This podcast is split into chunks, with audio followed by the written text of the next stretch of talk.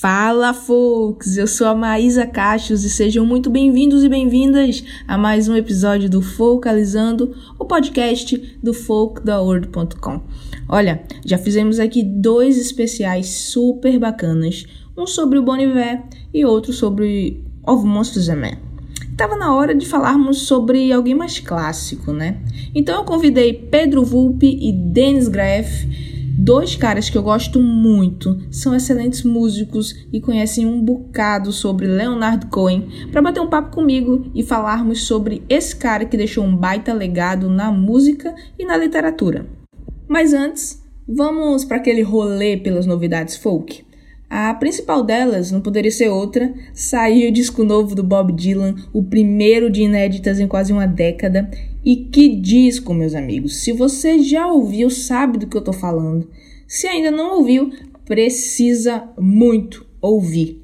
E esse disco foi antecedido de uma entrevista rara e inédita que o Dylan concedeu ao New York Times. É uma entrevista daquelas que diz tudo e mais um pouco sobre esse monstro da música. Ele fala de inspirações de passado, ele comenta eventos presentes, fala sobre preconceito, política, racismo é leitura mais que recomendada. E o link está na descrição desse episódio. Para quem é ligado em premiações e gosta de ficar por dentro dos novos artistas, das tendências, do que está bombando na música, a American Music Association revelou os indicados para sua premiação em 2020. E a lista está fenomenal. Temos, por exemplo, Brandy Carlile e John Prine entre os indicados para artistas do ano. Temos dois supergrupos formados só por mulheres que vivemos falando em nosso blog, concorrendo aos melhores grupos do ano também, que são The High Woman e Our Native Daughters. Nos álbuns do ano temos Nathaniel Relief e The High Woman também. Enfim, vários nomes que sempre comentamos por aqui e vários outros para conhecermos. Essa vai ser a 19 premiação da associação e vai acontecer no dia 16 de setembro lá em Nashville. O link com todos os indicados está aqui na descrição do episódio. E para fechar, deixa eu falar para vocês que nosso amigo querido músico Murilo Augustos tá com uma série muito legal em seu canal no YouTube chamada Papo de One Man Band. Além disso, ele lançou um trabalho esses dias chamado Repassando o Som, onde revisita algumas canções de seus dois primeiros discos. Ele tem um recado super especial aqui para vocês e confiram aí. Fala galera, aqui é o Murilo Augustos. Eu queria aproveitar o espaço aí da Folk para convidar vocês para conferirem o Papo de Woman Band, esse programa despretensioso que começou depois de um bate-papo com a Maísa aí, com toda com a Arifrelo, né, com a galera da, da Folk da World. É, a gente está mostrando todas, todas as terças-feiras um representante dessa cena de monobanda, né, mostrando as linguagens, como que eles trabalham, e a ideia do programa é justamente é, apresentar para o público que cada Woman Band é um universo diferente, né? Muita gente fala que o Woman Band é tudo igual, e a gente está conseguindo mostrar isso aí, já, já, já tá indo pro décimo episódio, tá, tá conseguindo mostrar que cada Woman Band é um universo diferente. Queria aproveitar também o espaço para convidar vocês para ouvir meu novo disco, Repassando o Som, que já foi citado pela Maísa aí, pela Folk da World. Espero que vocês gostem. Está disponível em todas as plataformas digitais aí. Parceria com o grande Maurício Picusuki, uma grissa da banda o e o Banjo. Então é isso aí, galera. grande abraço para vocês aí. Fiquem em casa, cuidem-se e vamos espalhar o folk aí. Valeu, Murilo. O trabalho desse cara é sensacional, gente. E confiram também nossos perfis nas redes sociais. Estamos por todo lado, como um arroba Foco da World no Instagram, no Twitter, no Facebook. Temos playlists no Spotify. Sigam a gente, assinem o feed desse podcast e vamos pro papo desse episódio.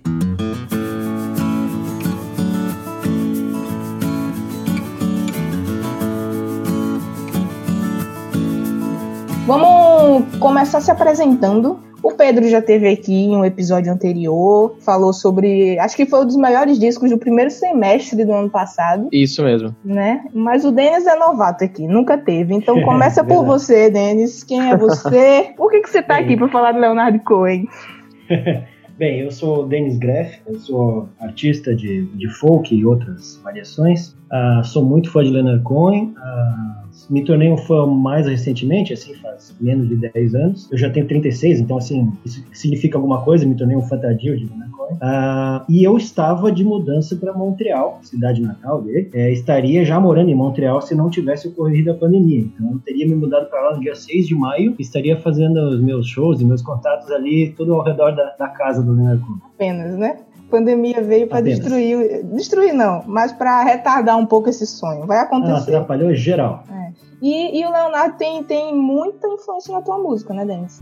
Tem bastante. É, tem é, no medito, quando eu me tornei fã do Leonard Cohen foi por uma identificação que eu tive com ele, assim, até pela coisa tardia mesmo, porque eu escrevia poemas e poesia desde, desde a adolescência, mas eu só me tornei músico é, muito mais tarde. E quando eu descobri aquela figura que se tornou um músico aos 34 anos de idade, a primeira coisa que já bateu foi isso, sabe? Uhum. Uh, mas mais do que isso, é, tem um. Leonard Cohen tem um ambiente, primeiro de humor, porque ele tem. Ele, ele lutou com a depressão a vida inteira, uh, então ele tem uma visão sobre a vida que talvez um pouco mais cáustica, apesar dele ser um cara de bom humor, assim, ele é um cara engraçado, assim, as piadas que faz, mas ele tem uma visão cáustica sobre a vida e ele tem. Ele faz a análises aprofundadas sobre as falhas humanas, que é uma coisa que me interessa muito. E ele tem também um ambiente sonoro que, para mim, é, interessa muito, porque ele, é, de acordo com, com a biógrafa dele, aprendeu a, a, tocar o violão assim de maneira mais é, depois de dar os primeiros acordes sozinho em casa ele aprendeu a tocar violão com um rapaz da Espanha uhum. que deu para ele umas 5 ou 6 aulas e o rapaz basicamente ensinou ele a tocar básicos de flamenco então,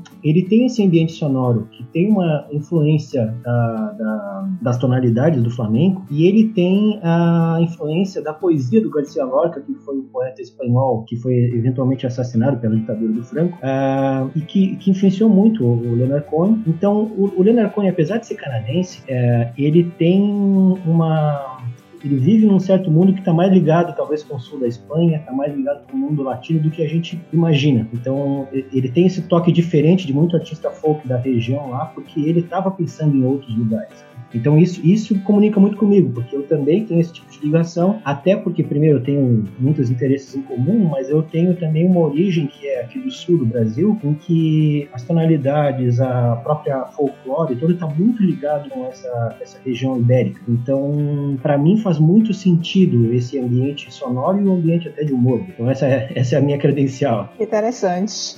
E tu, Pedro? O que é que tu tá fazendo aqui falando sobre Leonardo Cohen? Pois então. E, e quem é você também? Apresenta aí, porque tem pessoas que não te conhecem. Tudo bem. É, eu me chamo Pedro Vulpe. Eu, assim como o Denis, sou, sou catarinense. Eu tô morando em São Paulo desde 2016, mas por conta da pandemia acabei dando uma passeada aqui na, na casa dos meus pais. Tô fazendo, estou gravando aqui da casa dos meus pais no interior de Santa Catarina. Enfim, tá tudo mais tranquilo. Minha filha tá podendo ter um quintal para correr, né? Não só o, o, apartamento que a gente mora lá em São Paulo. Importante. Ah, nossa, faz toda a diferença pra ela. E, bom, eu sou músico desde os 14, eu toco na noite desde os 14 anos. É, no início de 2015 eu acabei indo pra Dublin, fui músico de rua lá. É, isso aí acabou resultando no meu primeiro EP solo, enfim, desde então, né, desde que toco na noite, tocava em bandas e tudo mais, mas acabei lançando meu primeiro material solo no início de 2015, ah, perdão, no início de 2016, e foi muito legal, aí por conta desse material acabei mudando pra São Paulo é, no final do ano passado, e consequentemente por conta de uma mudança aí da, da, na distribuição, acabei lançando meu segundo EP, Move, e que inclusive tem é, algumas influências ali no processo de gravação que eu acabei é, dando uma acabei emergindo em algumas influências. E uma delas foi o Leonard Cohen. Eu acabei conhecendo ele por Jeff Buckley hum. né como boa viúva do DLC acabei ouvindo a... eu, não eu sou uma viúva do DLC acabei ouvindo Hallelujah no final da primeira temporada. Falei meu que música é essa? E acabei ouvindo ela num loop infinito. Até a internet me dizer que aquilo era um cover. E acabei procurando Cohen a partir do, do Buckley e eu vou, vou emendar um negócio aqui que não tem nada a ver com Coen, mas Pedro falou isso da, da série, e é incrível como tem filmes e séries que fazem a gente conhecer coisas que a gente não imaginava, né? Ah, Sim, com certeza. Porque o um, um, meu cantor favorito, assim, de folk, que é o Alexi Murdoch, eu conheci no filme. Aí ele tem a trilha sonora de um filme, um filme totalmente aleatório que ninguém conhece quando eu falo do filme, que é o Away é. We Go. A trilha sonora é toda do Alexi Murdoch. E eu, o filme todo gente, que voz é essa? Quem é esse homem? Que aí, quando eu fui olhar, eu disse, cara, eu, eu acho que é o primeiro disco dele, que é todo a trilha sonora do filme. E eu fiquei apaixonada pelo filme por causa disso. Me apaixonei por, por, por Alex Murdoch. E aí, A- ainda falando do, do Murdoch, meu, é, tem Orange Sky na trilha sonora do, do DLC também. Pronto, só, então. pois é, depois eu lembrei, porque um amigo meu, a gente, na, na época da escola, a gente baixava muito MP3 e ficava se apresentando músicas, assim, eu ouvi, Sim. não sei o que, não sei o que, não sei o que. E aí ele me deu a trilha sonora de, de OC. Eu não assisti OC, mas a trilha sonora me fez querer assistir OC. Não, a trilha sonora do DLC é muito boa, realmente muito boa. Eu, eu- eu conheci muito artista legal ali, que confesso que eu não fui muito a fundo atrás dos artistas, mas é muita coisa boa. É muito. Não, é uma, uma coletânea assim sensacional. Eles acabavam flertando assim com, enfim, é, músicos, sei lá, um pouco mais da, da velha guarda, assim, com é, a introdução de novas bandas, assim, pro mainstream. É, fizeram a minha cabeça quando eu acabei assistindo e muitas das, das coisas que eu conheci lá eu ouço até hoje. É, e, e é o que eu ia perguntar antes de a gente falar exatamente sobre o Leonard, eu ia perguntar exatamente isso. Como é que vocês conheceram? Porque eu conheci muito recentemente, gente. Tem coisa de oito anos, eu acho, que eu conheci. E eu trabalhava numa, numa rádio, eu fazia conteúdo pro, pro site. Tinha uma, uma, uma partezinha de notícias e eu basicamente botava lá só uns textinhos, assim, de coisas novas que estavam rolando e tal. E aí, a- na programação da rádio, tinha uma, uma música que tocava, era meio que, acho que era a primeira audição. Aí era um lançamento da música, e aí essa música tocava de uma forma especial durante a semana toda. E eu lembro que uma, uma semana lá era uma música do Cohen. Eu não me lembro qual era a Caramba. música. é, Eu não me lembro qual era a música. E aí eu ouvi, eu- nossa, que coisa diferente, assim. Eu era muito pop, tá? Antiga- antes do folk, eu era pop. É, E aí, quando eu ouvi, cara, não tem como não prestar atenção, assim. Eu, a princípio eu estranhei. É. Eu achei uma coisa meio velha, assim, sabe?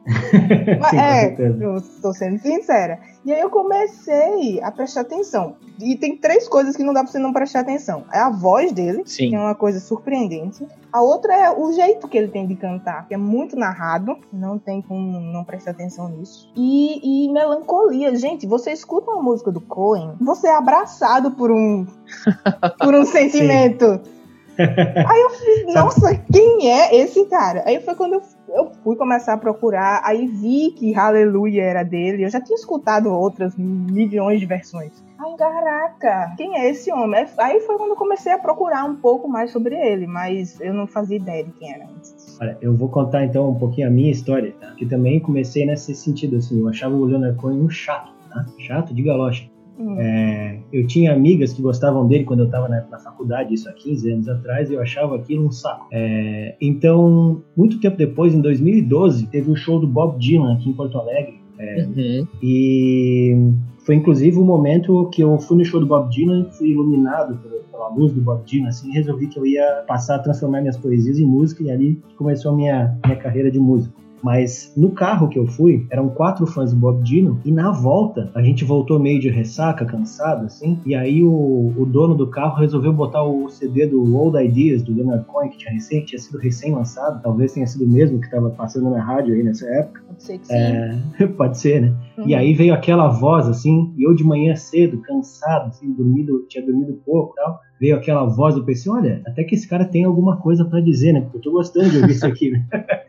E aí, com o tempo, é, tendo me tornado muito fã do Bob Dylan, eu resolvi pesquisar. Eu gosto muito de pesquisar muito as coisas ao redor do que eu gosto. Então eu fui, tá, vou dar uma chance mais pro Leonard Cohen e fui escutar. Então vou, vou do início, vou pegar o primeiro disco dele e vou escutar. Então é o Songs of Leonard Cohen, de 68. É, quando eu comecei a escutar a primeira música, que é Suzanne, eu comecei a pensar, olha, o que esse cara tá cantando aqui, é, a voz dele é pior do que o Bob Dylan, esse cara tem uma, tem uma voz horrorosa, mas esse aqui é quase não música, mas ao mesmo tempo que assim, eu nunca vou conseguir escrever uma letra que nem esse cara tá cantando aqui, então eu comecei a gostar dele, sabe? E aí eu comecei a ler, comecei a ir atrás, porque daí eu fiquei impressionado com o poder, mas eu comecei realmente não gostando. Olha aí. A história do Pedro é mais legal, que ele ouviu ouviu a música na série, curtiu e pronto.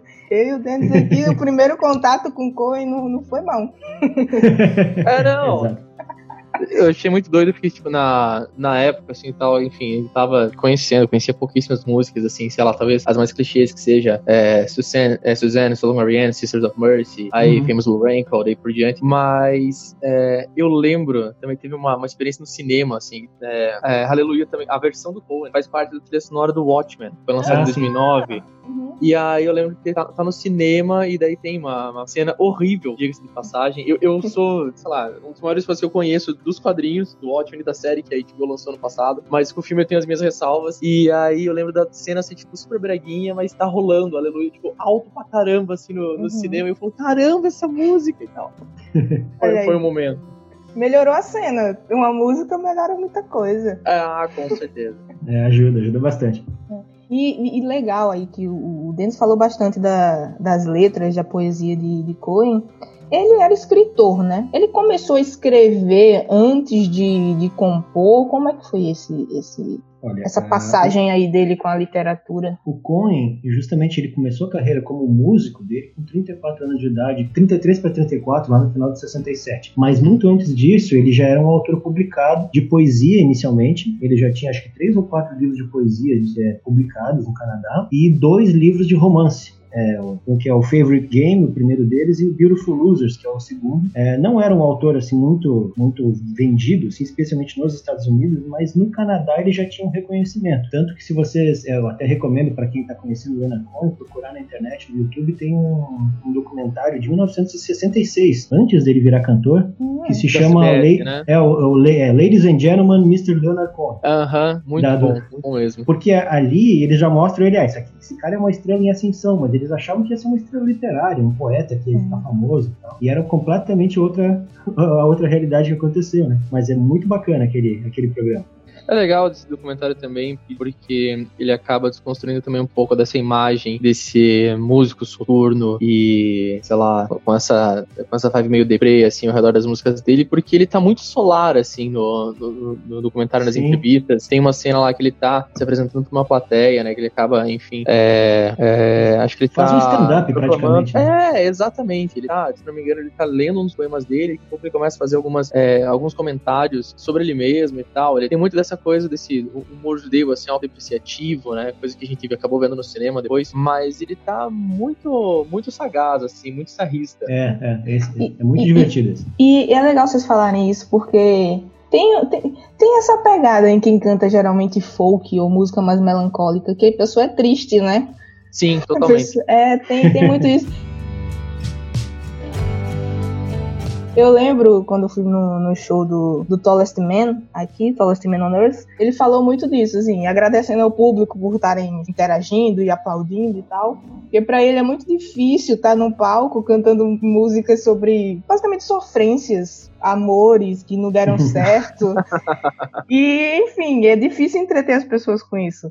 É, mas é, eu, eu acho que existe também uma certa um estereótipo do artista, sabe? Porque se pegar a música pop, os temas de música pop e o, e o sertanejo aqui no Brasil, o tema é sofrência também, o tema é, é- é tristeza amorosa, coisa que não. É, é tudo decepção na música. As pessoas cantam aquilo com que, no momento que elas têm aquela necessidade de, de se identificar com alguma coisa, com aquele sofrimento delas. Então eu acho que o artista folk, assim como talvez de outras áreas também, meio que adotou um pouquinho essa postura de ser mais pra baixo e tal, que não quer dizer que ele não, não, não tenha de fato dificuldades. O Leonardo Cohen de fato tinha, sofria de depressão e tal, assim como muita gente, mas existe uma certa identidade que acho que cola mais nesse ambiente do que em outros, sabe? Sim. Sim, eu acho que também não só por conta das letras, mas a, a melodia das músicas, né? Elas acabam sendo mais, sei lá, são Sim. mais devagar do que geralmente, sei lá, qualquer canção pop você ouça no rádio. Então Uhum. talvez a roupagem, né, que você apresente aquela história, beleza. É, você escuta a sofrência, mas poxa, sei lá quantos, é, quantos BPMs assim você tá rolando naquela música. Agora Sim. o Cohen não, às vezes, sei lá, só é, ele no violão, aquele backing atrás sussurrado e tal, então talvez tenha muito da, da roupagem também que, Sim. que a história é apresentada. Sim, Mas tem certeza. muito de humor, assim, na- nas letras dele, assim, de novo, né, aquele humor não convencional, né, é, alguma coisa assim mais sarrista, ele mesmo tirando, fazendo aquela autocrítica, fazendo aquela autodepreciação, mas de uma maneira, sei lá, como é que eu posso dizer, como quem dá os ombros, assim, e ri da própria desgraça. Uhum.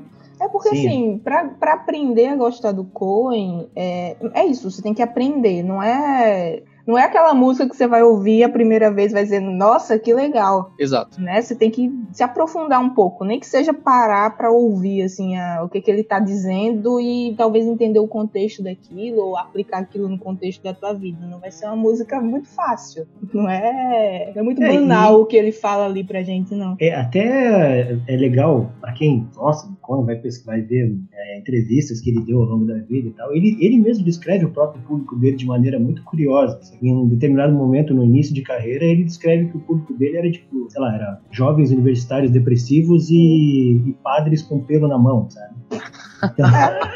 Boa. muito bom.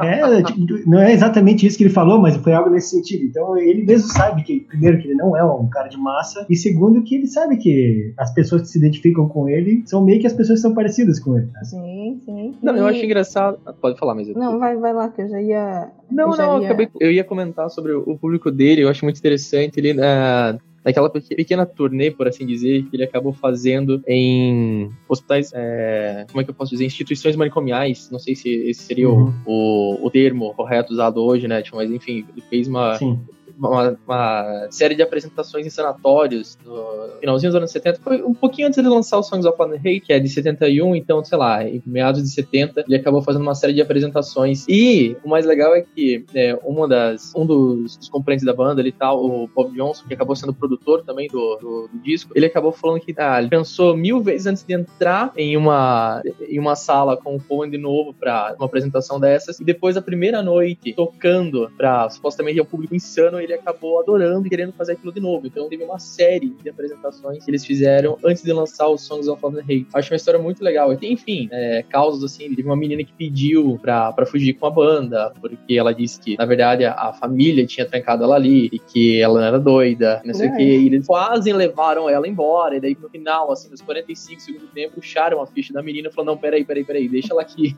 Enfim. Olha a lombra. é, é, é, digamos que naquela época existia muito menos formalidade nessas coisas e muito mais chance de burlar também. Então, de repente, a mulher podia desaparecer mesmo com ele, ninguém ia perceber. Bom. E, bom, só pra gente entrar aqui na timeline. Então, ele, ele começou ali escrevendo muito e, enfim, não, não, sei se posso falar que ele se consagrou, mas ele tinha ali a carreira de escritor dele. E aí, quando é que a música entra? Foi logo depois uh, da Judy Collins ter gravado Suzanne. Foi a primeira vez né, que uma música dele foi gravada, não foi por ele, né? Uhum. Foi pela, pela Judy Collins, ela fez a primeira versão aí de Suzanne. Ele ouviu e daí ele acabou juntando o útil ao agradável. Ele falou, pô, posso investir nisso aqui, até porque preciso de grana. Uhum. Então, o primeiro momento dele com, com a música foi um misto de necessidade e talvez, tipo, por acabado num tiro no escuro, falando, vamos ver o que eu consigo fazer a partir disso. E daí, depois da experiência lá, ele acabou, é, se não me engano, na mesma época de Suzanne, então ele acabou, ele tinha mais outras três músicas que acabaram entrando pro Songs of Leonard Cohen, né, o primeiro disco dele. Uhum. Então ele uhum. tinha Suzanne, se não me engano, ele já tinha é, escrito Sisters of Mercy e também ele tinha a Dress Rehearsal Rag, só foi ser gravado em 71. Sim. Mas, mas, a versão da Judy Collins é muito boa também. Sim, mas, linda. E, mas... e assim, ó, que se dizer, a, a, desculpa, mas é só para completar, tá. a Judy Collins, ela gravou as músicas do Leonard Cohen como um compositor, sem, sem ver ele como um intérprete, mas ela foi muito importante, tanto em incentivar ele a se tornar intérprete, como a dar oportunidade mesmo, de chamar ele para show junto e mostrar pro público dela, sabe? É porque então, ela, já, ela... É, ela já era consagrada na época, né? É, ela era uma das grandes cantoras folk do cenário anos 60, né? Lá nos uhum. Estados Unidos, especialmente Nova York. Então, ela foi muito importante em já botar ele em evidência logo de cara. O que eu ia perguntar era como é que a música chegou nela, se vocês sabem. Ah, eu não Olha, vou lembrar. Até onde eu sei, tem duas histórias acontecendo aí, tá? Primeiro que o, o Leonard Cohen decidiu que ia para Nova York para virar compositor de música country, tá? Isso na cabeça dele. Tá? É, só que o country que ele fazia era aquilo, então ele, enfim, nada a ver com o country. Uhum. Mas ele foi para Nova York e ele já tinha contatos em Nova York, porque ele já era um cara relativamente respeitado no Canadá. Então, os contatos da, da CBC, que é a Canadian Broadcasting Company, lá que é a TV do Canadá, a rede de comunicações, que as pessoas em Nova York que, que começaram a passar as informações dele para pessoas que eles conheciam na, na, na, área de gravação lá de Nova York. Uhum. Então, é, foi parar na mão da Judy Collins, foram exemplos da, da, música dele, e ela se interessou, e ao mesmo tempo que também foi parar na mão de um produtor, que eu estou esque esquecendo o nome agora, mas é o mesmo cara que, que chamou o Dylan para o primeiro disco dele, uhum. e foi o cara que descobriu os maiores nomes do jazz dos anos 30, então ele é um produtor lendário da, da Columbia Records. Sim. E, e também esse cara foi escutar o Leonard Cohen lá onde ele estava hospedado, e o Leonard Cohen tocou as músicas para ele e disse: Não, vamos gravar o teu disco, mas vamos, vamos dar um jeito de lançar esse teu disco aí. E então foi meio que um conto de fadas, assim, né? Porque ele já chegou, teve. Talvez não tenha sido super rápido, mas ao mesmo tempo ele já chegou, já tinha contatos, o nome dele já chegou nas pessoas que realmente podiam ajudar. Então, meio que logo ele já estava com um contrato para gravar um disco com as músicas já rodando com a Judy Collins. Ah, então. É teve aquela apresentação também da Judy no New York Folk Festival também, né? Que ela acabou chamando ele para cantar. E foi a primeira vez que ele acabou se apresentando, assim, pro, pro grande público. E aí, eles foram cantar Suzane, ele meio que, como a gente diz aqui no Sul, tremeu na vara. Ele acabou. Também é, no, no, no, festival mais importante de folk do mundo. Vamos fazer o seguinte: vamos, vai estrear no Maracanã, vamos lá. É. Exatamente, exatamente. e daí meio que ele deu uma, uma amarelada, ele tá na primeira vez, na segunda, disse que ele acabou pegando o violão, tava tremendo ainda, e dando uma, uma choradinha no canto de olho, e aí, finalmente, quando eles terminaram, Suzanne, pela Judy Collins, ele, é, ela disse, né, que depois dessa música, depois dessa experiência, o Leonard se, se transformou. Ele acabou entrando como um aspirante artista e saiu daquele palco como intérprete. Uau. Então, ele, o mais interessante é que, realmente, ele tava muito nervoso com essa apresentação, ele acabou comentando com, com esse produtor aí que ele falou, ele falou, meu, eu não sei Deixa cantar. Eu vou pesquisar o nome aqui, porque... É Por favor, é. Mas ele chegou e comentou assim: Meu, eu não sei, eu não sei cantar. E aí o professor falou: Meu, nenhum de vocês aqui sabe cantar. Se eu quisesse ouvir alguém cantando, eu ia pra Broadway agora. Bom, mas é verdade. Tipo, fique em paz, vai lá e canta, vai lá e faz o teu. É bem, hum. bem interessante. É porque tem, tem muito mais, assim, acho que no Coen do que só cantar. É. Ah, só. Ah, é o John fala. Hammond, tá? John Hammond, pra quem, pra quem se interessa por história do jazz e da música folk em Nova York, é John Hammond é o cara pra se procurar como grande produtor. Descobriu muita gente. Muita gente. E é isso, só voltando assim, a, a interpretação do Cohen é, é, é, teatral até, né? Não é, não é só cantar. Tem muita coisa ali por trás, assim. Eu já vi algum, algumas algumas apresentações dele ao vivo no YouTube. E, cara, é muito bonito de ver, assim. Dá vontade de chorar. ele, ele começa a interpretar aquelas letras e tal. Você fica pensando, o que, que esse cara tava pensando quando escreveu isso, assim, sabe? É Eu muito acho profundo. Que, sim, a, a teatralidade acabou surgindo mais no final, assim, da, da carreira. Eu digo, final, nos últimos 20 anos, por assim dizer. E daí, beleza, tava todo mundo da banda vestido igual. Ele chega, assim, né, como quase um mafioso, aquele chapéuzinho. Exato, exato né? Uhum. Chapéuzinho, aquela, aquela figura. Mas acho que é, isso acontece com qualquer grande nome da música, ou enfim, da, do entretenimento, né? Você acaba assumindo o personagem, você vira uma caricatura de você mesmo, né? Sim. E, mas tem um. Mas sobre a performance dele, tem um relato no, no livro que é Broken Hallelujah, tá? Uhum. É, que conta como ele domou a plateia do Festival de White em 1970, que eram cerca de 500, 600 mil pessoas naqueles mega festivais né, no final dos anos 60, assim, que a, o festival estava começando a, a, cair pro caos, as pessoas estavam começando a ficar violentas e tal, uhum. porque não, não tinha organização para aquilo e tal. A gente pensa nesses grandes festivais da época e acha que era uma maravilha, não era, era uma... Hum, imagina, os artistas eram maravilhosos. de gente. é, mas era uma zona, cada um por si e tal, era uma loucura. E aí o Leonard Cohen sobe no palco com as pessoas já ameaçando botar fogo no palco, porque não, não, as promessas não foram cumpridas, não sei o quê. E o Leonard Cohen começa a conversar com as pessoas e vai lentamente aos pouquinhos tocando as músicas. E, e, e assim, ele vai meio que assim, ó, gente, eu entendo vocês, mas vamos pensar num plano melhor aqui. Vamos, e vai, vai levando as pessoas de um jeito que chega no final do show dele, está todo, todo mundo aplaude e a, e a plateia toda se acalma e vai dormir, sabe? Porque... O, poder, o poder da voz do Leonardo Cohen. Não, ele, ele tá hipnotizou tá as pessoas. É, ele a tinha, casa tá inclusive... fogo, chama o Cohen pra resolver. É, então, assim, ele tinha um poder de hipnotizar as pessoas, mesmo no início, assim, porque ele tinha uma capacidade de se comunicar, num, talvez não de uma maneira verbal necessariamente, mas talvez até por isso nessas, nessas é, casas de tratamento manicomiais, manicomiais, ele tinha uma capacidade de se comunicar com o público, mesmo que tu não tivesse uma, uma relação verbal muito lógica. Então, ele tem essa coisa, ele era um, um hipnotizador no palco.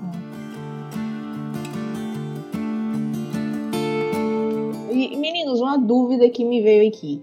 Vocês falaram que ele, ele cantou aí no, no festival, a Judy gravou a música dele, ele lançou o primeiro disco, mas daí ele já começou a chamar atenção assim do mercado musical para ele ou isso levou um tempo ainda? Olha, Acho é, que foi gradativo. é assim, é, uma coisa que a gente tem que pensar no Leonard Cohen é que primeiro que ele nunca foi um cara de hit, tá? ele nunca fez Sim. grandes sucessos, a- até nos, os- a parte final da carreira dele. tá? Uhum. Mas assim, o primeiro contrato que ele teve, o primeiro disco que ele gravou em Nova York, já foi direto com a Columbia, que era a maior gravadora operando na área de folk e do jazz também. Então assim, que hoje é Sony.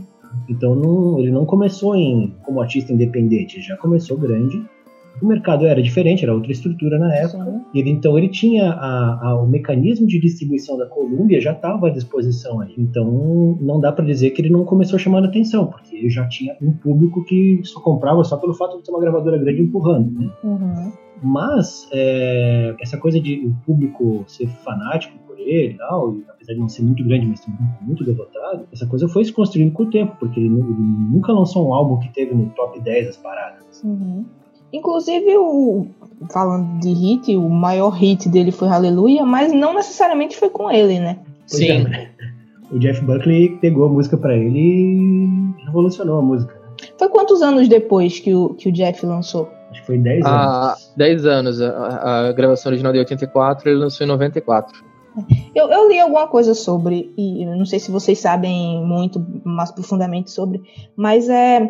Quando ele lançou, até que fez um sucessinho, mas não explodiu, né? Aleluia. Sim, sim, a gravadora acabou, tinha, é, acabou falando pra ele assim: Ah, Leonardo, você é maravilhoso, mas a gente não sabe se você é bom o suficiente. Tipo, isso aqui não é música pop. Isso aqui Uhum. não é. A gente não sabe se vai vender, cara. Tipo, É, não sei o que quer, fazer com esse disco aqui. você?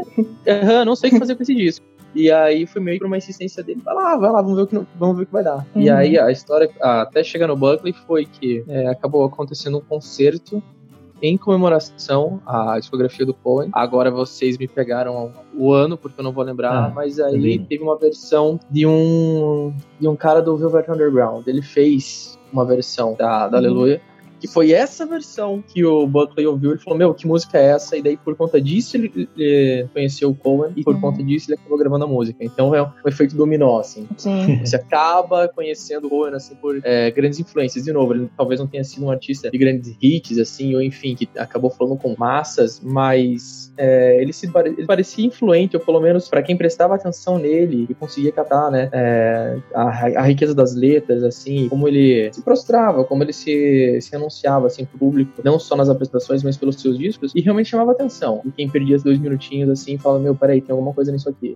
E aí, acho que por conta disso, eu acho que é exponencial. É exponencial, assim, beleza. Ele começou com aquela, como se fosse a, a gota, né, caindo numa, Uhum. numa bacia cheia d'água, assim. Aquilo vai reverberando e com o tempo vai tomando uma proporção maior. É, Poético. ele, ele tem um- uma característica que, que é uma expressão que se usa nos Estados Unidos, que é o, o artista de artistas. Então, outros Isso. artistas veem o potencial nele e, e botam no repertório. E aí as pessoas conhecem ele através desses outros artistas. Uhum. Faz sentido, não, é isso aí mesmo. E, e vamos falar mais um pouquinho de, de Aleluia, porque ela é uma música que, cara, ela é amada por todo mundo. Não tem como ouvir e não, não gostar. Independente da versão que você ouça. E, Não, não tipo, gosto da música do Bon Jovi, não. Ah, Olha, ok, eu, não, eu, não, existem ressalvas. eu não gosto das. Eu não gosto das versões que eu já escutei em igreja muitas vezes, em diversos eventos, em diversos. Cara, por que. e- e Isso eu queria perguntar. Por que casam? Por que casam? Porque ele Eu- fala aleluia, e é isso aí. Meu Deus, eu Porque conheço. galera- é, eu conheço casais. Casais que entraram com essa música na, na igreja, assim. Eu, gente, é sério, assim. Eu também. é sério, por quê? Cara, Não, porque tem, saca tem, uma, tem uma história aí. Quem pode contar um pouquinho da história da música pra gente? Fala, Não, eu tenho uma história com essa música que é muito doida, que assim, é, isso em meados de Meu Jesus Amado, eu não vou lembrar o ano, mas vou, vou chutar Esquece aqui. datas. Esquece 2000, datas. não, é, vamos falar que 2007, 2007, assim, quando eu acabei conhecendo o Cohen mesmo. Ah, eu tava tirando essa música no violão no quarto, e aí, naquela época eu morava com, com minha avó, né, ela mora com os meus pais até hoje, e aí ela me ouviu ouvindo, é, tocando a música, ela, meu, que música linda, que maravilhosa, não sei o quê. E eu, é, é, vó, pois é. Então, mas tipo, ela desde o primeiro, o primeiro contato com a música, ela achou que fosse uma canção gospel. Sim. E aí, sim, né, ok. E aí, só que toda vez que eu pegava o violão, ela me pedia pra, pra que eu cantasse, que eu cantasse e tal. Daí, às vezes, sei lá, tipo, é, é, alguns parentes vinham pra cá, minha, minha tia, meu tio, enfim, por algum motivo eu tava com o violão na cozinha e ela me pedia pra, pra tocar Aleluia. E aí, no aniversário dela, é, quando ela fez 80 anos, isso faz 5 anos, é, ela me pediu pra que eu cantasse Aleluia no aniversário de 80 anos dela, com hum. toda a familiada, tipo um salão, assim, num clube aqui na, no interior de Santa Catarina. E, tipo, por nenhuma razão é, aparente, assim, ela só gostava de como soasse, como soava na minha voz. Uhum. E porque ela ouviu Aleluia no refrão. E aí era isso. É, mas Daí é ela fofo, tinha... vai, Pedro, é fofo. é fofinha. Então. É fofo, é fofo. Toda uma história de, ah, não, né, no, no, ela tinha falado, a primeira vez que ela comentou algo sobre, tipo, ah, no velório da avó, eu quero que você cante essa música. Eu, não, vó, vou cantar pra você quando estiver viva, pelo amor de Deus. Né? Pois é. E aí, quando ela fez 80 anos, que ela fez essa celebração e tal, chamou todo mundo, e ela tinha pedido para que eu, ela pediu para que eu cantasse. Mas é ok. Eu acho, ah, eu acho que essa música, ela é, ela é, muito, ela é muito simbólica, assim, até da, da obra do Leonard Cohen, apesar de eu, eu já estar tá enjoado dela por, por excesso de exposição, né? Sim. Mas... É a é Ana Júlia, é a Ana Júlia. É, nossa. Não, inclusive o próprio filho dele, o Adam Cohen, que aliás é outro artista que eu recomendo, o Adam Cohen disse que na família lá eles deram um moratório na música seja, eles, por enquanto eles dão um tempo, assim, né? Vamos, vamos, vamos não escutar isso por um bom tempo. Mas assim. Chega. É, chega. Mas assim, eu acho que essa música é, para entender o Leonard Cohen, ela é até bem simbólica, porque o Leonard Cohen tinha uma relação muito forte com a religião. Sim. O Leonard Cohen, ele era judeu, e ele era e, o judaísmo dele era importante para ele, diferente do Bob Dylan, que é judeu, mas que nunca, é, assim, não é que nunca aparecia na música dele, aparecia, mas não era um fator central na identidade dele. Uhum. O Leonard Cohen não, o Leonard Cohen isso é um fator muito importante para ele, apesar de que ele não era um cara religioso exatamente cara muito Sim. mais um boêmio dos anos 60 do que um cara religioso. Então, ele tinha uma relação com a religião, ele estudava muito religião, ele se interessava muito, mas ele também tinha uma relação erótica com a religião. Uhum. Ele, ele entendia que o amor a Deus não deixa de ser uma forma também de amor que também se expressa no amor a uma mulher, no amor até ao sexo mesmo. Uhum. É, Sim. Não é a mesma coisa, mas está tudo ligado para ele. Sim. Então, a música dele tem essa complexidade que, assim, tá, às vezes ele tá falando aleluia porque ele de fato tá querendo glorificar a Deus, mas às vezes ele tá falando de sexo mesmo. Uhum. Então, essa é a parte da, da sutileza do, da, dessa música, aleluia, que o uso gospel não entende, né? E, e se entendesse, talvez ficasse ofendido. Ia provavelmente protestar o Leonard Cohen, porque o Leonard Cohen tinha intenções diferentes do que a, a, a obviedade da glorificação a Deus. É, é tipo o Take Me to Church do Rosier depois, que eu acho Exatamente. que tem uma é. alta inspiração nisso daí. Com toda certeza, Exato. com toda certeza. Não, e se você pegar os, os primeiros segundos, assim, de, de Aleluia, né? Meu, ah, é, eu vi dizer que existe um acorde secreto que Davi tocava pra, pra né, satisfazer o Senhor, mas você não liga pra música. Tipo, ali você já saca que não é uma música religiosa. Sim. Sim. Cara, essa, fra essa frase pra mim é a minha favorita, assim do, da, quando ele pergunta, né? But you don't care about you the music. Really isso, isso. Uhum. Nossa, gente, não, sério, mas essa não importa quem esteja cantando. Quando fala disso, assim, eu, eu amo dói, essa. essa é muito. Ai, pois é, ainda mais eu que amo muito música, assim.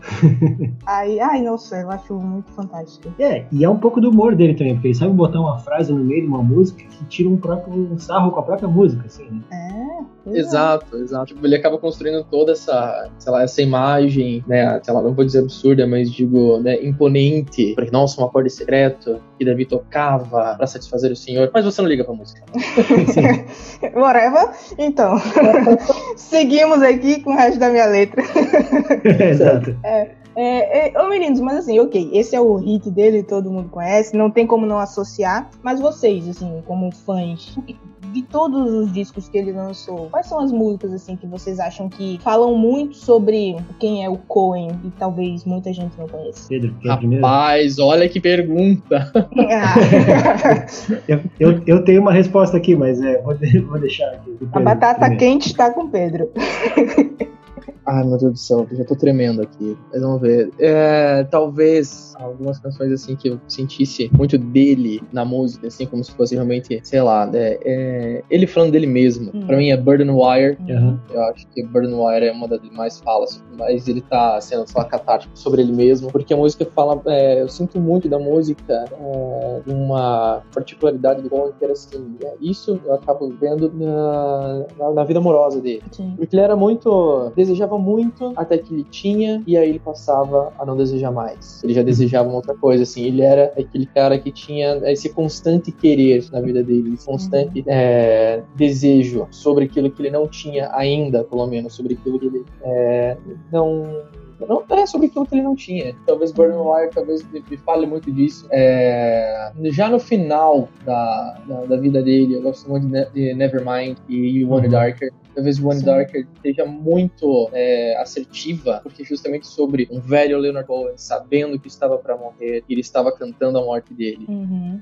Sim, então eu acho certeza. que ela é muito crua nesse sentido, assim, de, poxa, é, é, é uma carta de despedida. O you Wanna, 2016 teve dois discos para mim que foram canções de despedida, foram obras assim que você sabia que o artista estava se despedindo e ele tinha essa noção, que foi o One Darker e um tempinho antes teve o Black Star do Bowie, sabe? Eu acho que Sim como eles se despediram do público assim foi magnífico, foi maravilhoso. E acho que a, a Wanna Dark ele encerra justamente a, essa, essa odisseia assim da, de vida, não digo musical, mas acho que é muito, até, né? muito resiliente dele, assim, falar, pode falar, Denis. Não, é, é, que nesse One Dark, Wanna Dark no no disco, né? É, tem aquela música Traveling Light que Sim. tem tudo a ver, assim, primeiro porque o Cohen se tornou um budista, ele é judeu e budista né, no final da vida, então ele realmente, naquele momento, ele estava meio que contando que ele, está indo para outro lugar sem carregar nada. Então Sim. ele é mais uma, uma declaração sobre a morte dele. Uhum. Cara, Mas é, é, então tem, tem todas essas complexidades, tem essa, essa, esse momento que o Cohen se torna budista na prática, depois ele se até vira um monge budista,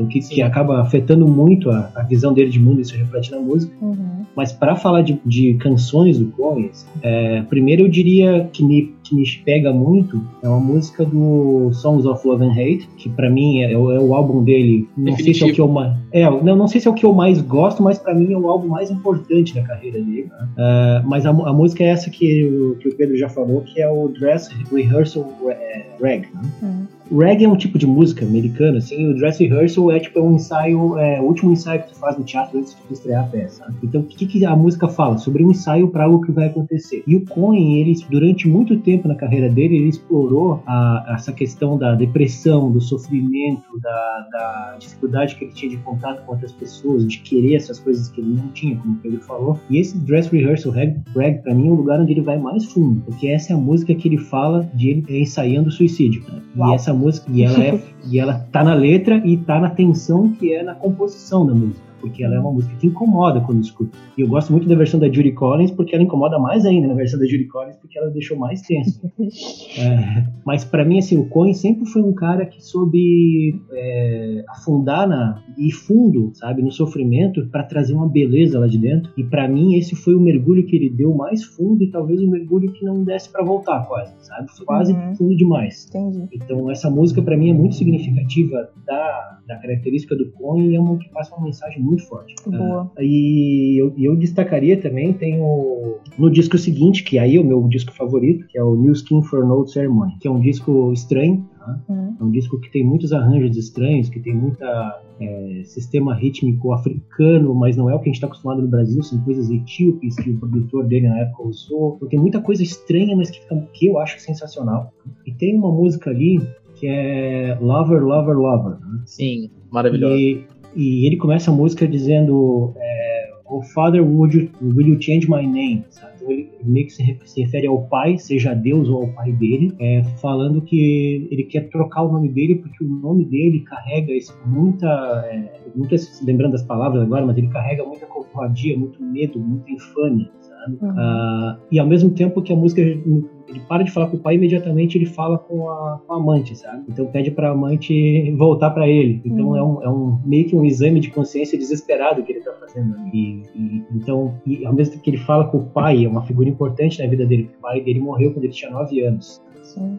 Então, ele sente uma falta do pai muito grande. Ele está falando com Deus ao mesmo tempo, ele está falando com as mulheres ao mesmo tempo, que ele que quem, de onde ele está tentando pegar aquele afeto que talvez ele não tenha recebido. Então, tem muita coisa misturada nessa música, que ainda por cima é uma música boa de ouvir mesmo, Lava, Lava, Lava, é, é uma música legal. Assim. Então, recomendo muito. Boa. Eu ia comentar sobre o New Skin e tal, de, você comentando sobre a música que é mais, que talvez melhor traduzisse o Cohen. É, eu acho interessante pela discografia dele, de, na verdade, é uma, é uma timeline da, da vida dele, mas no sentido de, da vida amorosa dele. Sim.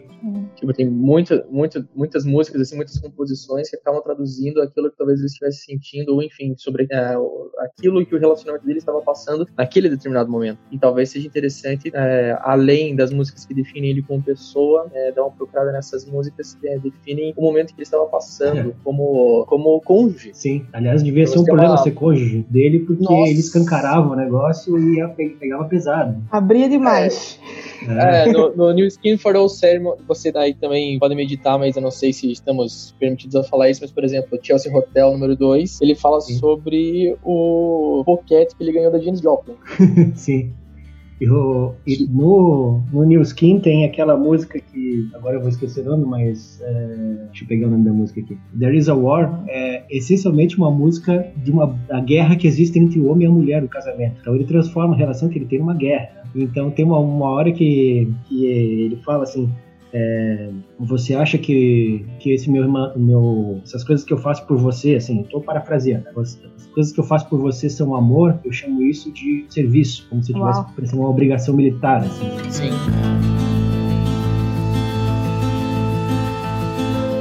Bom, naquela hora eu ia mudar de assunto, mas caminhou naturalmente pra onde eu ia. Que eu ia, porque acho que o Denis falou das mulheres, eu ia falar exatamente disso, puxar esse gancho, que as mulheres tiveram um papel relevante na vida do Coen, bem relevante. muito. Inclusive a Marianne, Com certeza. né? Ah. Que, que ele foi casado, foi a primeira esposa dele? Eles não chegaram a ser casados exatamente, mas um é, foi, rolê que eles tiveram.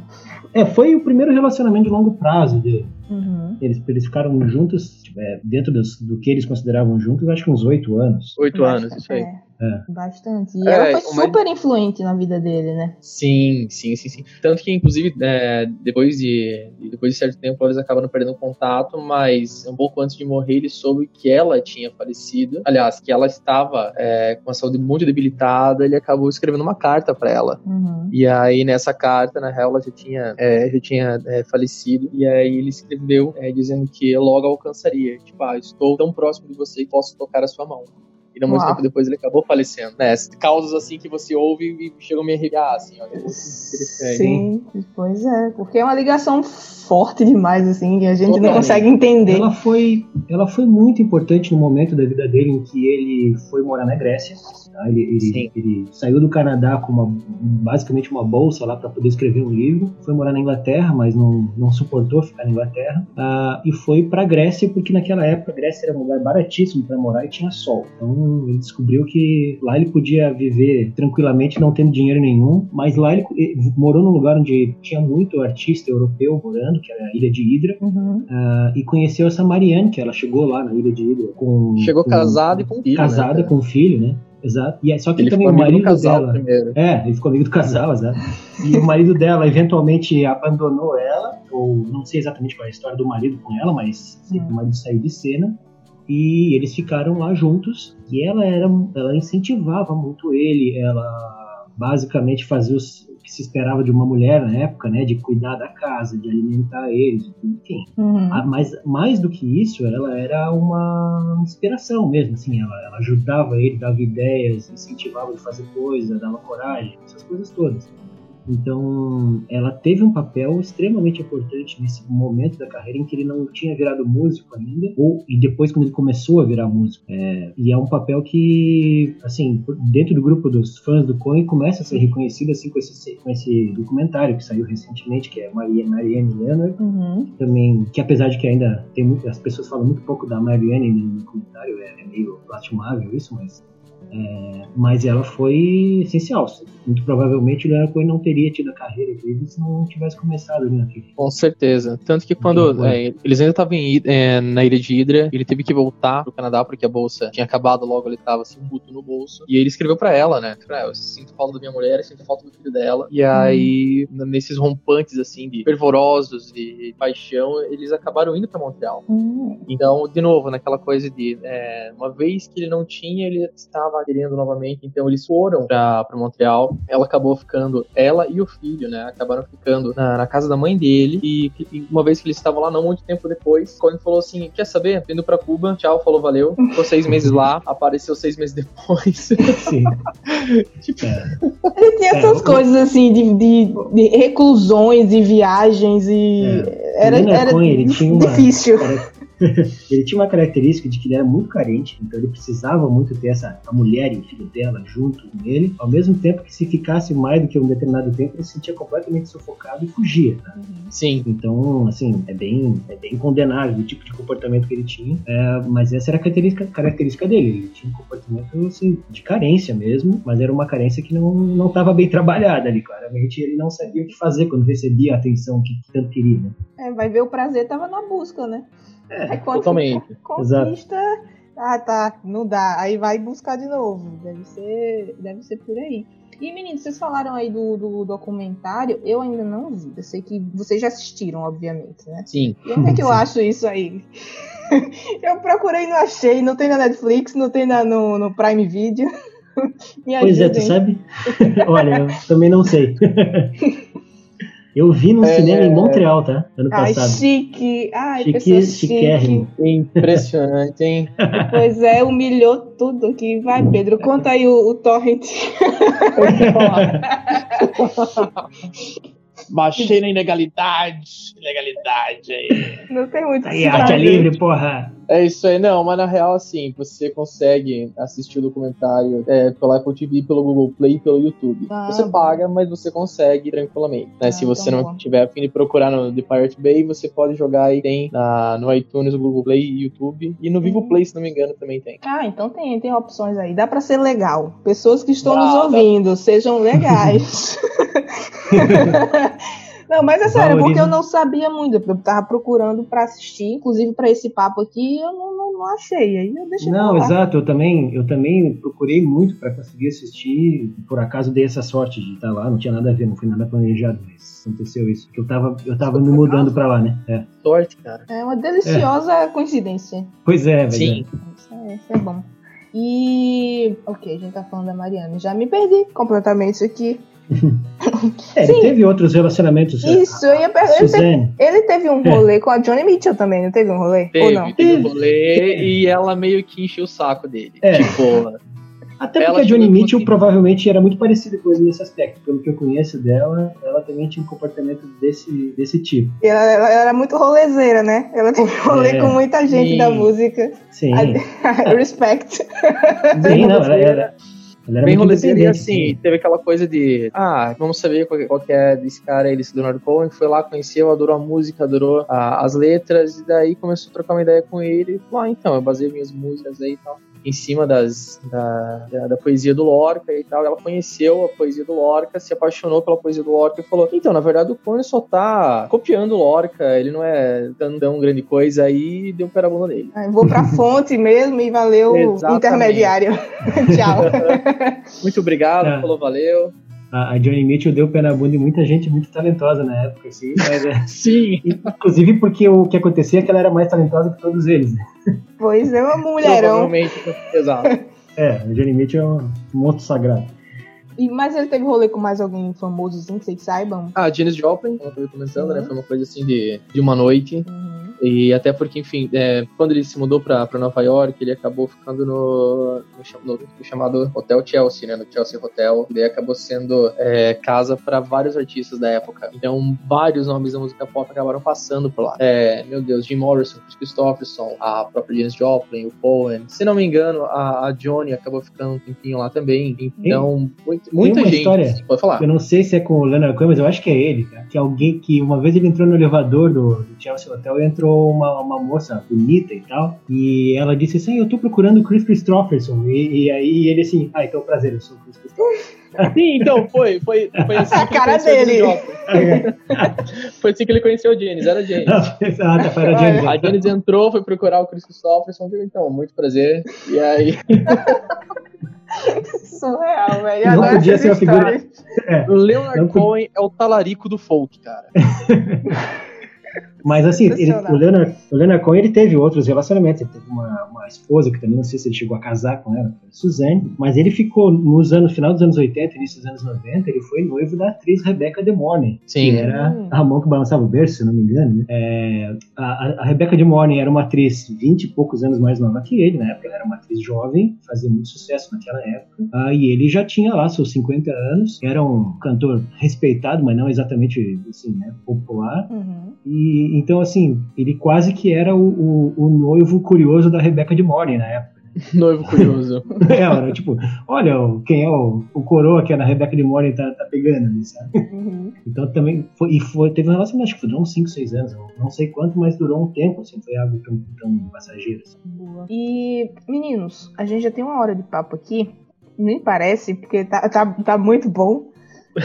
Mas temos que ir caminhando. É, temos que ir caminhando pro final. E eu queria que vocês comentassem um pouco o, o disco póstumo que saiu dele. Ano passado, acho, novembro. Não foi? Sim. Novembro do ano passado? Thanks for the acho. Dance. Isso. Cara, o que é este disco? Maravilhoso. É muito bom. E assim, eu sei que teve um pouco de sobra do disco anterior, Uhum. Que parecia exatamente isso que a gente falou há pouco aí. Ele tava se preparando, sabia que ia embora, deixou um pronto e deixou mais umas coisinhas pra serem terminadas. Isso, isso, foi isso aí mesmo. Né? É, e, na real, o, e foi o filho Adam- dele, eu acho, que terminou. Isso, o Adam acabou chamando uma galera pra finalizar o, o disco com, com ele. Ele acabou sendo produtor. Se não me engano, ele é produtor do Wanna Darker também. Sim, eu acho que eles Sim, é. trabalharam juntos por um bom tempo, né? O pai e filho aí. É, esses dois últimos discos, eu- especialmente porque o Leonard Cohen já estava muito debilitado, estava basicamente em casa, tinha que ficar numa cadeira especial para lidar com os problemas de coluna que ele tinha e tal. Uhum. É, teve músicas que ele gravou, ele cantava deitado, né? Colocaram o microfone em cima da cama e ele gravava deitado. Caraca, não sabia disso. É, ele já não tinha mais condições nem de ficar em pé em diversos momentos, então era realmente foi um disco gravado sob muita com muita sacrifício assim. né? Imagino. E É, tiveram, em uma- tiver- tiveram umas, em uma umas participações muito boas, né? Sim. Olha, teve teve o Damien Rice, se eu não me engano, né? Teve a Feist. Sim. Sim. Teve o, o tecladista do Death Cab for Cutie também, que eu esqueci o nome dele agora. Deixa eu ver. É, os, os que eu lembro de cabeça aqui são esses, assim, dos mais famosos, tá? Mas teve outras pessoas que também com quem já tinham trabalhado com o Cohen. ah, e, e realmente, assim, é, eu vi um, um material que o Adam Cohen lançou naquela época, falando Hum. sobre a gravação do disco, é, e ele, ele dizendo como ele tinha ficado surpreso que ele tinha conseguido meio que recriar a ideia artística do pai dele. Então ele conseguiu Uhum. fazer um disco que seria meio que o- a mesma coisa que o pai dele teria feito se tivesse tomado ele as decisões que tomou, sabe? Uau. É, e, me par... e eu, como fã, é, acredito que sim, acho que ele chegou bem perto disso mesmo. Como eu já, já falei, assim, como eu sou muito influenciado pela, pelo disco dele, e já eu mesmo já fiquei imaginando o que, que Leonard Cohen faria numa situação dessas, sabe? Eu acho que, que ele chegou em muitas das coisas que eu também acho que ele, que ele faria. Então, pra mim, é um disco póstumo, não é um disco que já estava gravado antes, mas ao mesmo Hum. tempo que ele é bem Leonard Cohen mesmo, não é uma coisa assim que, que pegaram e deram um jeito de lançar alguma coisa que, que aproveitaram material que não era para ser lançado. Uhum. Tipo o que fizeram com o Michael Jackson, né? É, Ah. até como que tá saindo sobre o do do David Bowie agora também, estão lançando muita coisa que sinceramente não precisava fazer. Mas, Sim, sim, sim. É, Tu, tu ia falar de alguma. Tu ia falar de alguma entrevista sobre o disco, Pedro? Não, eu ia comentar aqui da, daquele canal, aquela página, na real, tem, tem o site, a página no, no Facebook, lá, aquela Nowness. Eles Sim. acabaram lançando todos os, os clipes, né, do Sim. Thanks for the Dance. Sim. E aí, o, o clipe do The Goal, quem dirige é o Rodrigo Amarante, né? Ah, verdade. Eu não sabia, Aí- não. É. Sim, quem dirigiu foi o, foi o Rodrigo, tanto que né, ele acabou publicando na página dele e agradeceu pessoalmente o, o Adam pelo convite. Nossa. Imagina a honra, né? Com certeza. tá louco. Thanks for the Dance fizeram um clipe muito David Lynch, muito Twin Peaks, assim, pra, esse, pra, esse, pra essa música. Eu acho muito legal porque, sei lá, na, na primeira audição você não remete a, a sonoridade, ao clima que fizeram pra música no vídeo. Eu uhum. acho que a uhum. música me ganhou quando eu assisti o clipe. Assim, caramba, cara, que, que absurdidade é essa? absurdidade. É. é, esse foi um disco que para mim teve foi, foi desigual em termos da, da, minha recepção. Teve coisas que eu, que eu gostei muito logo de início, uhum. é o Happens to the Heart, assim como Sim. The Knights of Santiago, porque o The Knights of Santiago é tipo a última homenagem que ele vai fazer ao, ao Garcia Lorca, porque é um poema do Garcia Lorca que ele adaptou, mexeu um pouquinho em umas coisas, né? mas tem tudo aquilo que eu falei da identidade de, de, música espanhola, tá tudo ali naquela música. Então é a última vez que ele vai fazer aquilo e encerrar por ali. Uhum. É, mas tem essas. É, o Thanks for the Dance é, uma, é uma, uma, música que já tinha sido lançada no passado, né, com a, uma das cantoras que, que cantou o material dele, uh, mas é uma, uma, música que não tinha me pegado, e agora e com o clipe realmente ganhou muito, assim, a partir dali eu passei a gostar muito mais dela. Boa. E o Adam, ah, o Adam que, que, que é filho dele, que produziu isso, ele também é músico, né, gente? Sim, sim. Aliás, ele tem uns dois discos que são essencialmente de folk, uhum. é, o indie folk, assim, é, é, nossa, tá me faltando o nome agora, mas Adam Cohen, procure, vale muito a pena. E o material, assim, é bem diferente do pai dele, porque ele, ele tem uma pegada um pouco mais pop mesmo, um pouco mais leve, mas é muito bonito, é muito bem feito, a composição é legal, tem diversas sacadas boas no disco dele. Eu acho que é um cara que vale muito a pena ouvir também.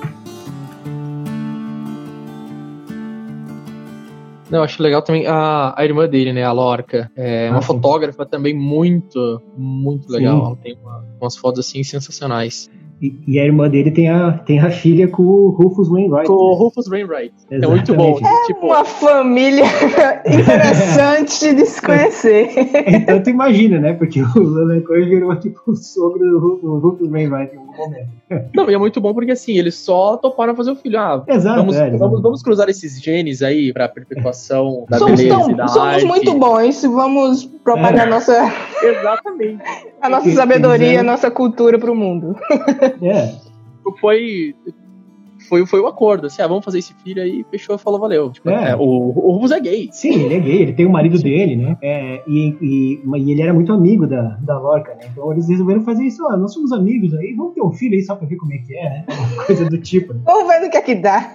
É, vamos ver no que assim, dá. A, humani a humanidade precisa da cruza desses genes, é isso. Exato são as duas famílias reais do folk de Montreal, tá? Porque o Alvena é do lado e os McGarrigle do outro, que são as, as Sisters McGarrigle lá, que são as duas grandes cantoras do folk de Montreal, é, que é a Martha McGarrigle e a, a, a Martha é a, é a irmã do, do, do, do Rufus Wainwright, mas tá, tá me faltando, mas são duas as grandes cantoras do, do folk dos anos 60, 70 de Montreal, são as, as irmãs McGarrigle. Então foi essa união que eles quiseram fazer, gente. Tá explicado. É, é uma é dinastia, gente. E é, trabalhar a dinastia. Perpetuação da espécie. Com certeza. Meninos, eu acho que a gente conseguiu caminhar bem aí pela vida do Coen. Não sei se vocês querem acrescentar mais alguma coisa que a gente não tenha falado aqui, mas eu acho que a gente falou. É, eu sempre quero, mas é melhor não, né? Se quiser, ó. Se quiser, agora é a hora é agora. Não, não, não tem... a hora eu vou precisar de mais quatro, então deixa. exato, exato. Não, vamos fazer uma live aqui agora, só tocando bom. Olha aí, a gente pode fazer uma parte 2 depois, porque eu não sei se quem tá ouvindo a gente vai querer ouvir mais, mais uma hora. não, não vai, não vai, mas assim, se Mas obrigado pela grupo, intenção. É, não, se eventualmente os representantes do grupo dos universitários depressivos, os padres com pelo na mão, entrarem em contato e pedirem esse episódio especial, estão à disposição. fazemos uma continuação. Exato. Não, olha só, pra, encerrar, eu acho muito legal que não, não muito tempo, não faz muito tempo, o El País acabou lançando uma reportagem lá sobre os últimos versos do Cohen. Enfim, era uma, um compilado de poemas que ainda seriam lançados, né? Eu não sei a quantas anda essa publicação, não sei se já foi lançada, mas na, na, na reportagem já tem alguns poemas, inclusive traduzidos lá, quem quiser curtir, só jogar ali, enfim, é, o nome da reportagem é Os Últimos Versos de Leonard Cohen. Boa, e vou, aí tem vou algumas... procurar e jogar o link aqui na descrição do episódio episódio para facilitar pra Beleza, e tem umas, cara, umas pérolas, assim. Tem um poema chamado Deixe-me Dizer aos Jovens, que é sensacional. Tem um chamado A Verdade, menos 7%. Mas eu vou colocar aqui uma frase do próprio Cohen, que tá aí no meio dos, uh, desses versos aí que seriam lançados, não sei como estão, mas ele fala assim: é, Eu sou o Kanye West e o Kanye West pensa que é. Uau! Sensacional! Eu vou fazer a camiseta com isso. Nossa, nossa. Boa, boa, boa. Eu quero essa. Eu não, vou ter que fazer essa camiseta. Um dia eu farei a lojinha do Foco da World com frases icônicas dos artistas para vender. Olha, então, gente, só, só para encerrar, a única coisa que eu quero dizer é assim, ó, o Leonard Cohen, ele é um artista folk, sim, mas ele tem muito mais do que só o folk básico do folk, tem muitos outros estilos dentro do Leonard Cohen. Uhum. Então, acho que vale muito a pena pesquisar mais ao redor. Se você gosta de Leonard Cohen, pesquise ao redor, pesquise sobre chanson francesa, pesquise sobre música espanhola, porque tem tudo é o que está relacionado aí com o Cohen. Até porque, como ele acabou de, como o Pedro acabou de citar, ele é o Kanye West que o Kanye West acha que é. Muito bom isso. Vocês querem indicar, sei lá, tem algum livro, alguma biografia, algum documentário que, tipo, vale muito, muito a pena assistir? Vocês já comentaram alguns aí ao longo do papo, mas se quiserem repetir ou acrescentar algum, manda aí. É, o documentário... Pode, pode falar, falar. Não, tem o documentário Burn Wire, uhum. É, que tem, na, tem no YouTube, você pode jogar lá e você vai acabar encontrando. O Marianne Leonard, Words of Love também é muito legal. Foi esse último que lançado que a gente acabou é, comentando. Agora, é, a biografia, eu só conheci uma, que é o I'm Your Man, a vida de, de Leonard Cohen. Uhum. Ele foi lançado originalmente em 2002, 2012, perdão, e daí foi relançado em março de 2016, que é da Sylvie Simmons, Simons, não sei. E aí é, teve uma história de que ela acabou compilando uma quantidade absurda de histórias e fez uma linha do tempo assim impecável sobre a, a, vida dele. Ele acabou lendo o livro e falou assim: Você sabe né, mais da minha vida do que eu mesmo, pode lançar. Uhum. Ele acabou não editando nada, ele não cortou nada, tudo que tá ali tá bem, tá bem cru, tá bem visceral eu gostei bastante do livro. É, eu, esse livro, com certeza, para mim é a melhor biografia dele. Eu não, não, li muitas, mas eu li algumas coisas além disso. Uh, e eu recomendaria, para quem já é bem fã do Leonard Cohen, que já passou dessa fase de querer conhecer ele, quer conhecer mais a fundo, quer pensar um pouco mais na arte dele, esse livro, A, a Broken Hallelujah. Tá? Se, eu não, se eu não me engano, ele não tem disponível em português. Tá? Uhum. então é A Broken Hallelujah. Ele é do Liel Leibovitz. Tá? Ele é, se eu não me engano, ele é um autor do Canadá mesmo. É, e ele fala, ele meio que conta a história da vida do Leonard Cohen, mas por episódios e, e vai contando esse aspecto assim, como é que era mais o pensamento dele, como é que era a, as crenças dele por, por trás desses episódios. Tá? Então aquela, aquela história que eu contei da, da ilha de White, lá de que ele hipnotizou a plateia, isso eu li nesse livro. Tá?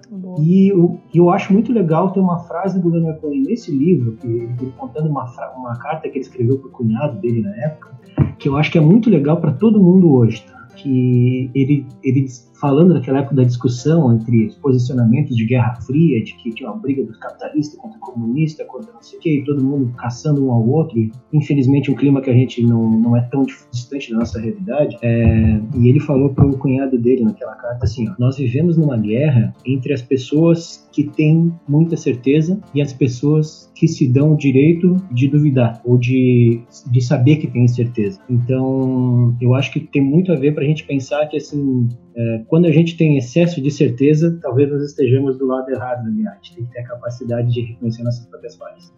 É uma lição de vida atrás da outra. é, né? Cara, Aquela frase, eu li aquilo e parei assim, é exatamente o que eu, o, o, que eu queria poder expressar. Né? Muito bom. É, já dizia o poeta, né, cara? Não o Cohen, mas não fala assim: velhas certezas não te trazem bem algum, não te é. fazem bem algum. Boa. Exato. Isso é muito bonito. É, é Pedro Vu. Grande. Sensacional. Conheço também, também concordo. É, ó, ouçam Pedro Vulpe e se, e se quiserem, ouçam Denis Greff também. recomendo, recomendo os dois, meninas. Olha, inclusive para ouvir, como é que faz? Lancem aí seus arrobas, seus Spotify, dizem como é que as pessoas ah, encontram. Vamos lá, vamos ser amiguinho. É só me seguir no, no Instagram, arroba Pedro Vulpe, minha página no Facebook também, Pedro Vulpe. Estou como Pedro Vulpe, por sinal, no Spotify, Deezer, YouTube, enfim, na sua plataforma favorita. E é isso. Não, não querendo me alongar, não querendo falar mais. Devia, é isso. é. É, então, assim, meninas. Assim, eu sou. Então, também para passar o contato aí, eu também estou em todas as plataformas com o nome Denis, D-E-N-I-S, tá? Graef, que eu sei é mais difícil de pegar, mas é Graef, é G-R-A-E-F-F. Tá? Então, Denis Graef, eu estou com esse nome no Instagram, pode me seguir lá, eu estou com esse nome no Facebook, estou no Spotify, em todas as plataformas de streaming, e no denisgraef.com, que é o meu site, para conhecer também o meu trabalho de poesia também que eu tenho, é, fotos que, que, indicam lá o meu trabalho, porque eu tenho um trabalho muito ligado com o Sul e com Buenos Aires também, que tá tudo no site lá. Então, por Denis Graef, você encontra tudo que tem a meu respeito.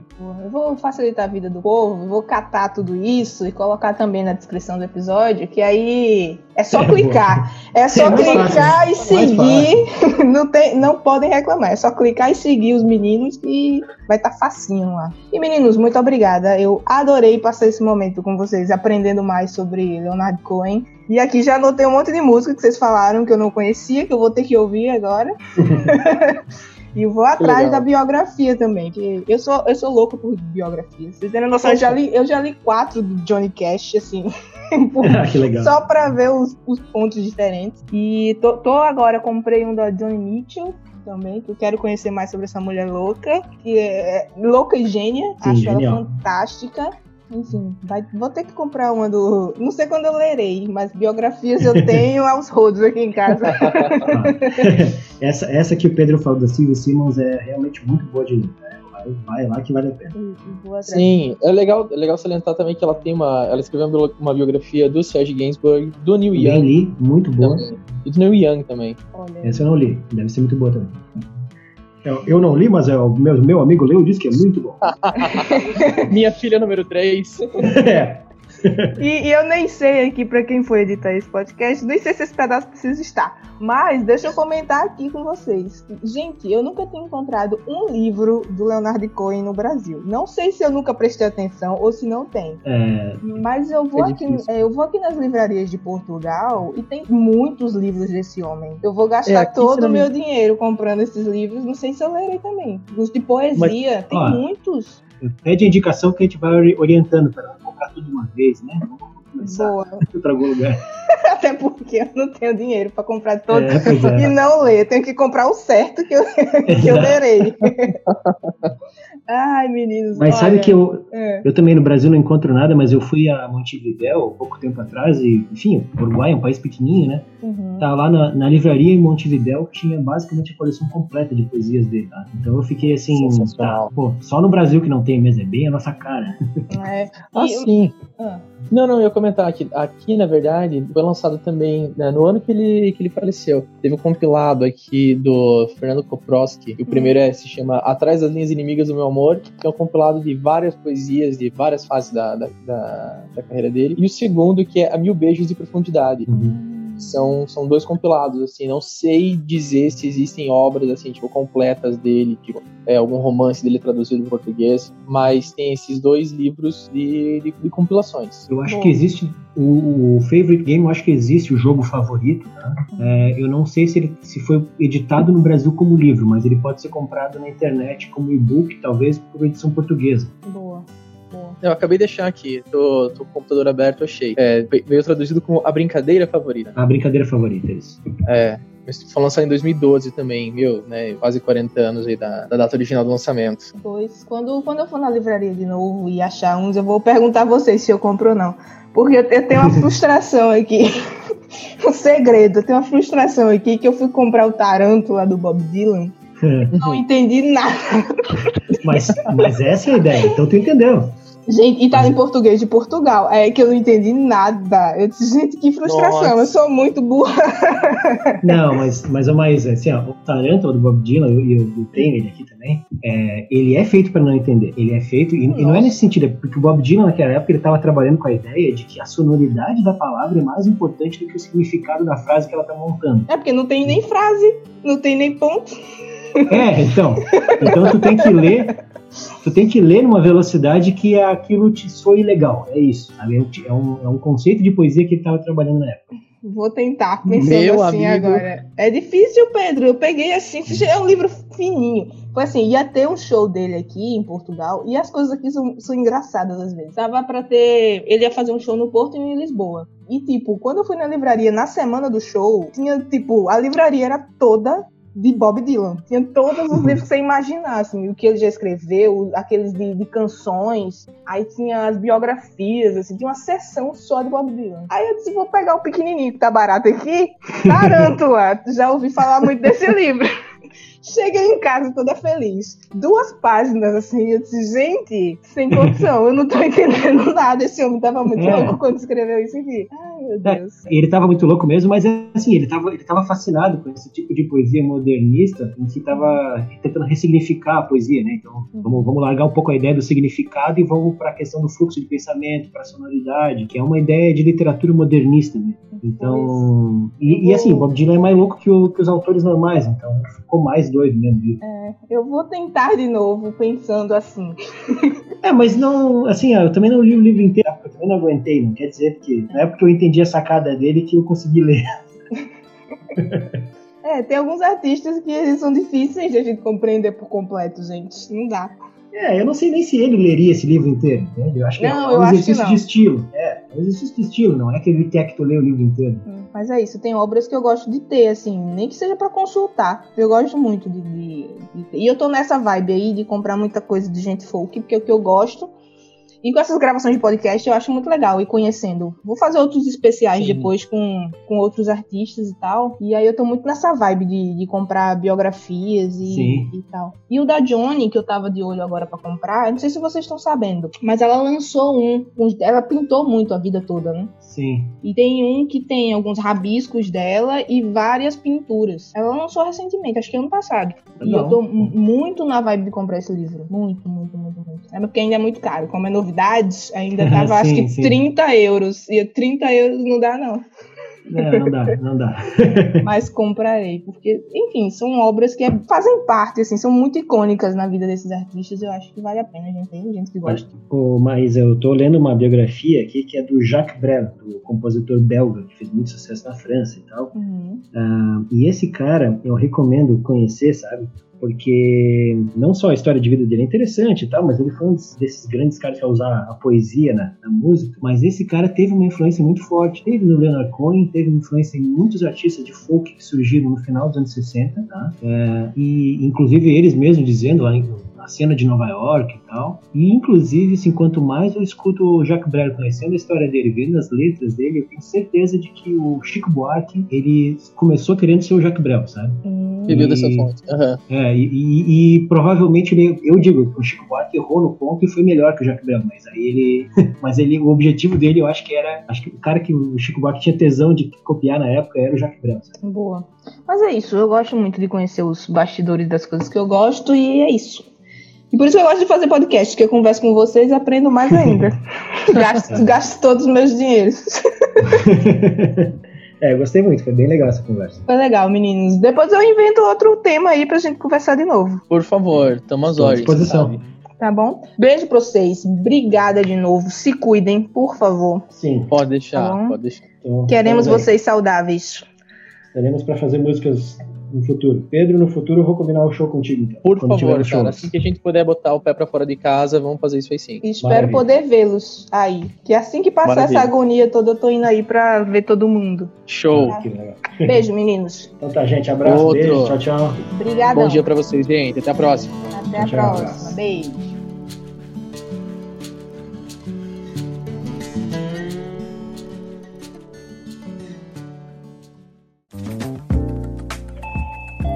Você ouviu uma edição fonohouse.com.